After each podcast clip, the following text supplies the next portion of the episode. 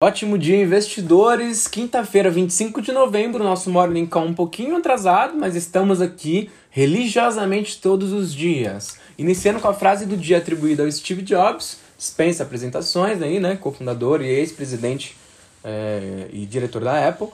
A frase é: decidir o que não fazer é tão importante quanto decidir o que fazer. Agora vamos entrar no cenário Brasil. IPCA 15 avança 1,17 em novembro. Primeira notícia que já, a gente já tem um relatório apenas do IPCA para você, tá? Já tá no nosso grupo do Telegram também e já no Spotify tem um episódio a respeito disso. Acabamos de postar. Segundo divulgação do IBGE, nessa quinta-feira, dia 25, o registro é a maior variação para o mês desde 2002. Retomada e repasses estaduais ampliam receita de municípios.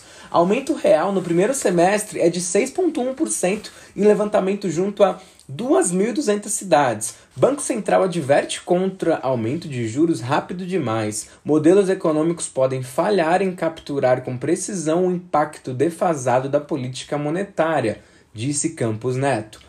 Preço dos combustíveis deve continuar pressionado em 2022. Expectativa é que a Petrobras siga nos holofotes da pauta política no ano que vem. Ibovespa é o índice com pior desempenho no mundo em 2021. Não avançou desde fevereiro de 2020, mês anterior da pandemia. Então teve uma alta volatilidade aí nesse período, né? Empresas e mercados. Varejo tem poucos vencedores com o início das compras de final de ano. Maiores problemas dizem respeito ao custo da cadeia de suprimentos e à disponibilidade dos produtos.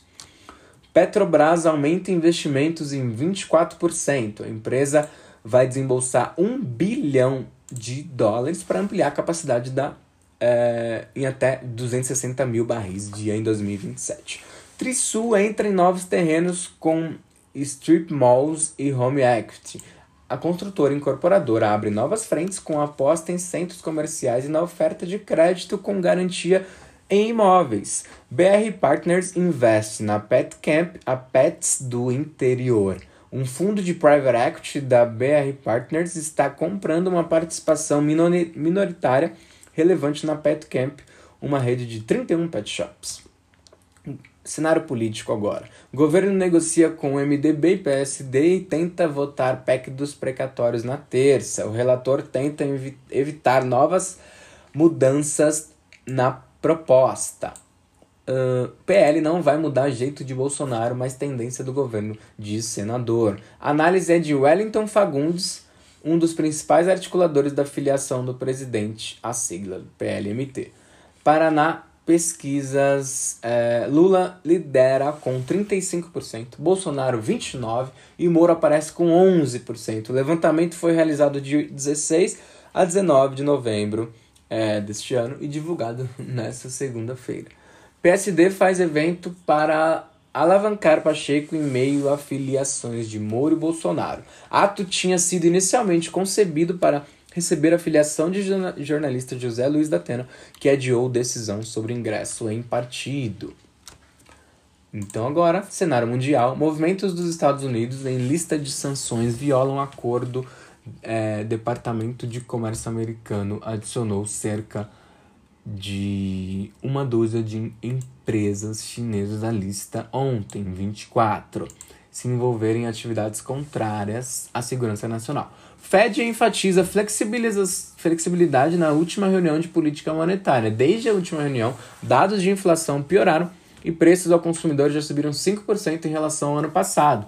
OMS alerta que a Europa pode ter 700 mil mortes por Covid-19 nos próximos meses. O continente voltou a ser o epicentro da pandemia e vem registrando recorde de casos e aumento no número de mortes por Covid. O terreno virtual é vendido por recorde de 2 milhões e meio de dólares no Decentraland. O mundo de Decentraland é um ambiente on online que os usuários podem comprar terrenos, visitar edifícios e conhecer outras pessoas que usam avatares. Mercados internacionais. Sem as bolsas norte-americanas e os negócios de renda fixa como referência, que hoje fecham pelo feriado de ação de graças, a jornada tem tudo para ser tranquila nos mercados internacionais que encadeiam altas nos negócios com renda variável. Ásia. O mercado acionário da China fechou em baixa nessa quinta-feira, sob o peso das incorporadoras imobiliárias uh, de automóveis também, enquanto semicondutores subiram após o governo dos Estados Unidos colocar algumas fabricantes de chips chineses em sua lista de proibição comercial. Estados Unidos, o mercado financeiro à vista é, não funciona hoje e amanhã opera em meia sessão pelo Black Friday. Mas há negócios no mercado futuro de índices cujos contratos sobem. Europa, é, as bolsas também trabalham com ganhos. Os sinais de que a maior, a maior economia do mundo uh, se recupera de maneira sólida empurram as negociações.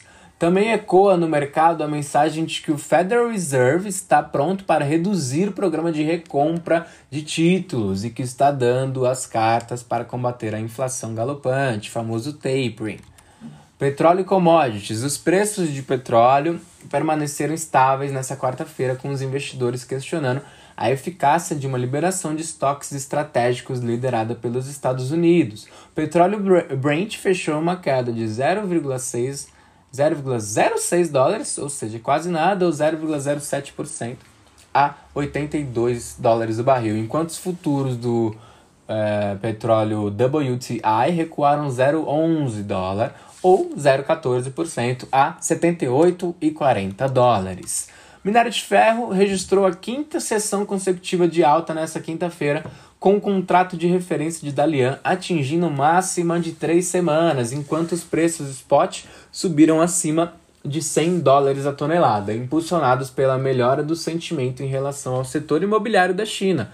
O contrato do minério de ferro mais negociado de janeiro na bolsa de commodities de Dalian na China fechou em alta de 1,8% a 611 yuanes, ou seja, 95 dólares a tonelada, após atingir 629 yuanes, seu nível mais alto desde 2 de novembro. O preço spot de referência do minério de ferro, com teor de 62% na China, saltou para 106 dólares a tonelada nessa quinta-feira, também o mais alto desde o início de novembro, de acordo com dados da consultoria Steel Home.